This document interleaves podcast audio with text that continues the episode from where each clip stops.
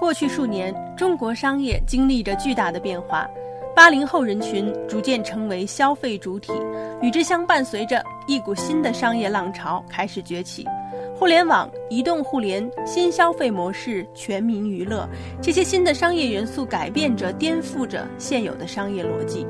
一批新的商业领袖趁势崛起，他们是中国商界的新榜样，也在重塑着中国社会的中坚力量。张向东，九邦数码总裁就是其中的一位。他是中国移动互联网领域最早的试水者，也是至今全球唯一一家移动互联网上市公司的联合创始人。我们把目光拉回到二零零四年，你刚刚开始创业的时候，那个时候你就把目标瞄准了移动互联网的那个领域。现在看。你还是很有前瞻性的哈，因为那个时候其实移动互联的浪潮还没有来，那时候你怎么就能发现它会来呢？我记得我在零七年的时候还写过一本书叫《我手机》嘛，我那时候就讲说手机会变成一个核心终端，我们认为手机会变成一个互联网的，而是说手机会成为一个核心终端。我们今天看到手机，它可以管理你家里的空调，知道你跑步的这些呃那个数据。它可以操纵操控你的汽车什么等等等等，这这些东西，其实我们在很早的时候我们就做出了一个比较大的一个想象。张向东进入移动互联网很早很早，早在2004年智能手机远未普及之前，他们就建立了移动互联网上的门户网站 3G 门户，开创了中国手机互联网免费模式，火爆一时。然而，也许是时机未到。当时的智能手机尚未普及，手机上网的用户数量很少，这款产品没能迎来真正的爆发。直到二零一零年以前，在这六年当中，九邦数码推出过数款产品，但反响都不尽如人意。张向东也经历了系统迭代、人事变动、产品失败等一系列的转型之痛。但有的时候，我们在说到一个最先进入一个市场的。进入者的时候，我们常常会觉得，有的时候先驱跟先烈啊，其实就是一步之遥。有的时候你领先用户半步是好的，但领领先两三步可能就没有那么好的运气。这个是不是也是从零四年到一零年，你们真正开始做购桌面中间那几年，好像就觉得没有一个太好的爆发的原因呢？你不能期待它没有到达的时候，它就就像一个，比如说一个一个呃。一个小孩正常一点的一个小孩子，比如说他五六岁的时候，你要希望他能够举得起来一个一个什么五十公斤的一个包，一个一个一个一个一个麻袋什么之类的，是吧？那那个是阶段里边成成绩，这很正常。我觉得，当然那个时候不是好，不是好过的时候，不好过。对啊，挺难熬的。对我相当长的时间是很难睡好觉。为什么呢？那时候？就是找不到方向啊！从趋势的判断上来讲，那时候我们很容易的知道，哎，这是趋势。但是你落实到一个点上的时候，你就很难，你就对一个公司来讲就很难。下一个最会成功的一个产品是什么？你知道吗？知道。我们的选什么方向，这不是我们那么轻易的能选择了的。我们选了十几个产品的方向，很多都失败了。开会的时候，我们曾经在。最开始的时候，最多的时候，我相信有快二十个产品了。产品经理汇报的时候是按照次序来的，那个次序是你的现在的用户量的多少来排序。那天的时候，从早上九点钟开始开会，一直开到晚上，可能要到凌晨。开会的时候，公司的气压都变得不一样，你知道吗？那个真的好紧张的。那个产品经理来汇报的时候，就带着他所所有的团队进来开会。然后可能这个会结束就觉得不行，就就毙掉了，就毙掉了，你们就并到另外一个团队里面去工作。那还是挺残酷的。那当然，但是这个市场就这么残酷。啊。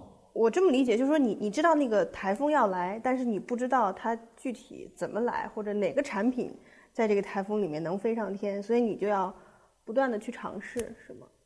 对啊，那对一个公哪个产品适合你，适合。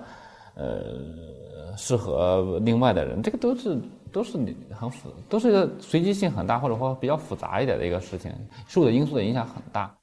沉寂六年之后，张向东终于找到了爆发点。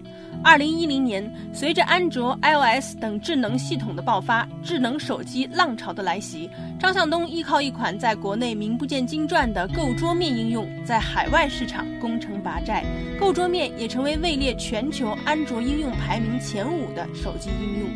二零一三年，更名为九邦数码的三 G 门户，成为中国第一家在美国上市的移动互联网公司。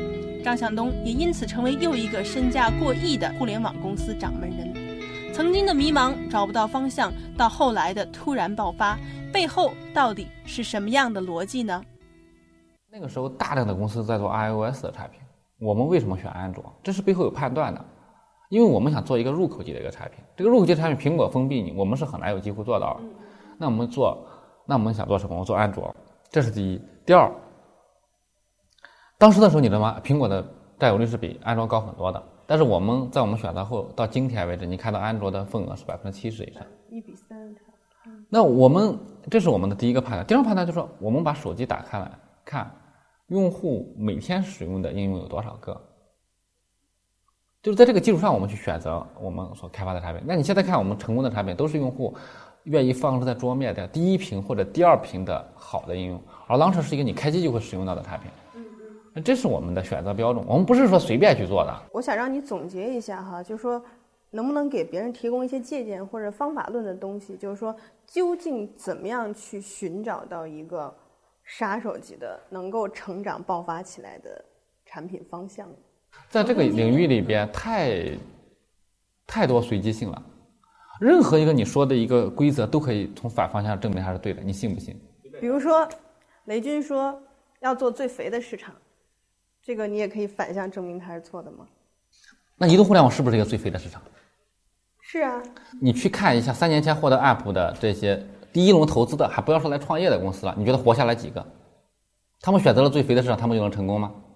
但总是有概率，哪个更容易，对吧？那不见得呀，概率对对于所有人来讲都是一样的，但是对于做的那个人来讲，他如果他失败的话，那他的失败概率就是百分之百。最后啊。但是我我觉得至少从你们的案例，我们可以得出一个确定的结论，就是说把团队培养好，呃，长期保持一个对一个市场的聚焦和热情，然后不断的尝试，总是会有起来的机会。那不一定，我觉得这都不一定，这个都不一定，这当然不一定了。有的人可能在这方培养太久啊，早已经丧失这个市场里边这种这个动力了。我觉得我，他应该早就应该去换一个呃方向去尝试了。我觉得哦。我坚持不一定是对的，我真的不一定认为是坚持。所以，那如果回到你之前那六年哈，就是在购桌面等一系列产品爆发之前的那六年，你就没有过这个很动摇，或者是在想我要不我们要不要换一个方向的时候？我们离不开互联网，就是我和玉强，就像我们做这个事情啊，就是我们从开始很早的时候就在大学的时候就开始就认为互联网就是我们的。就是我们这一辈子的职业方向，但是具体什么产品能起来，就是要不断的去尝试。对啊，它有很多的，它有机缘，嗯，也有市场的环境，也有在市场里边一些其他不可测的一些这种因素存在。但是为什么一定要坚持移动互联网呢？就是在那六年里面，很多很多其他的模式都起来了。你们没有想过，就说我不做移动互联网了，做个去做做农业啊，或者什么商贸啊，也可以吧？做做团购啊，做做视频网站呢，等等等等。所以人这个就这个就好就好在这。当有时候啊，就说你去观察一下大自然，就是为什么豹子一定要吃肉？羚羊一直要吃草，你觉得为什么？它饿是什么？天性使然。嗯，所以有一些人东西他就对那东西感兴趣，就对这东西不感兴趣。张向东等了六年，终于等到了移动互联网的台风，但随着越来越多的巨头加入这场战争，移动互联成为竞争最为惨烈的血海。与本土市场的血海搏杀相伴随的是国际市场的巨大空间。因为移动互联网天然的国际化属性，使中国的创业者和全球所有的竞争对手站在了同一起跑线上。九邦数码的购桌面正是抓住这一机会，成为国内第一家百分之七十的用户来自海外的互联网公司。我换一个角度来考虑、来思考这个问题哈。其实购桌面包括一系列的产品，是中国的互联网市场上比较少的，能够在主要在海外市场获得巨大成功的一个产品。那你觉得这个背后的原因是什么？有两个吧。你现在回头看，有两件事情，两个，呃，这两点是比较重要的。第一个呢，就是移动互联网它天然比较国际化。就你看你手机里边用的一些这种应用里边，你会发现你根本不在乎它是哪个开发者。如果它不是一些特殊原因的话，大量的一些应用，你只要喜欢，你来装上它的，根据你的手机的 语言的设置，它就自动和你对话，改改变成一个这个对应的一个这种产品，呃，对对应的语言的一个产品。那另外一个呢，就是我觉得工我们是工具类型的产品，比较容易跨越文化障碍。那最早在你们设计这款产品的时候，你思考过说它更多的用户是应该是国内的还是国际的？这是没有想过，嗯，这是一个自然选择的一个结果。先是自然选择，就在开始的这几个月的时候，我们的海外用户量比较大的时候，我们还在那想说，要这个怎么有国外用户啊？把那个 封了，把他们封了。为什么他们封了？因为没有大家的自然的想，就说啊，我们是中国公司，我们运营中国市场嘛。要这个外国用户干嘛呢？是是。但但过我们同事会想说，哎，这不对呀，我们这个服务它只要能支付，只要能什么，跟那个没关系，它在哪里啊？我们想想，哎，对哦。那再过几个月的时候，海外用户成长速度很快，嗯，我们就想，哎，我们可以试试，我们是不是国外可以更优先一点？所以我们就优先收集海外用户的反馈意见，优先发海外的版本。对于一些重点区域的市场，开始加大一些独立的一些这种运营的人员。所以你们现在我看到数据说，百分之七十的用户都在海外。对对，收入更多，收入超过百分之八十。收入百分之八十都来自于海外。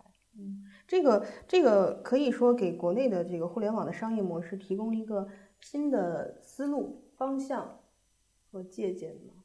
中国的互联网公司都不管是什么类型的，都想去国际市场发展，这个很好。中国市场的那个竞争太激烈了，我都说，我有一次就讲说，不是红海是血海，真的是哦。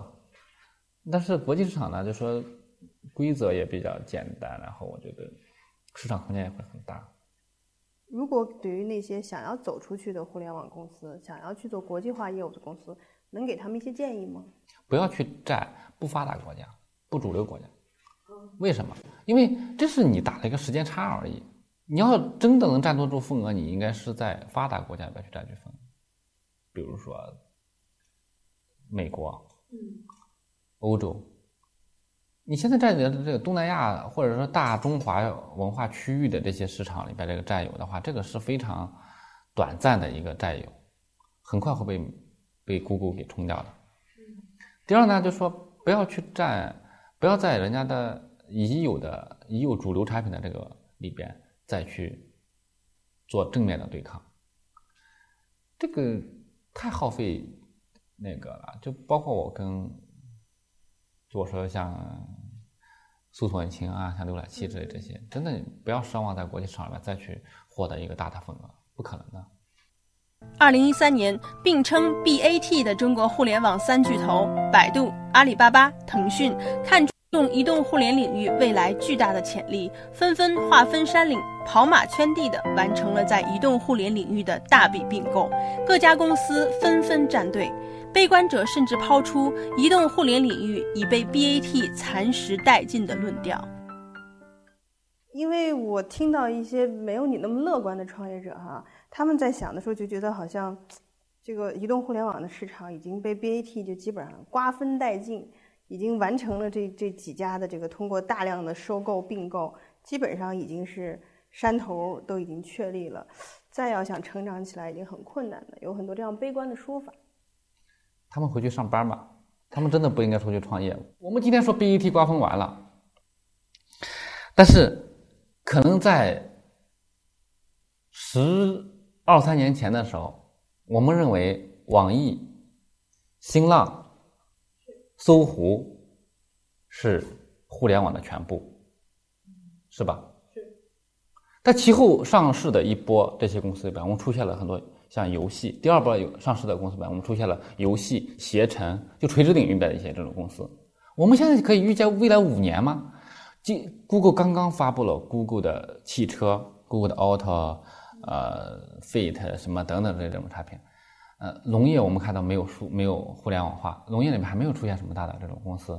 我们看到家居领类型领域里边，我买的那个 Nest，呃，什么这些这些产品，嗯，智能家居里边，现在它已经算是最大的一家公司了，被 Google 收购三十亿美金，大家觉得它已经是很惊人，但实际上你知道这个市场还没有开始啊，智能家居的时代，所以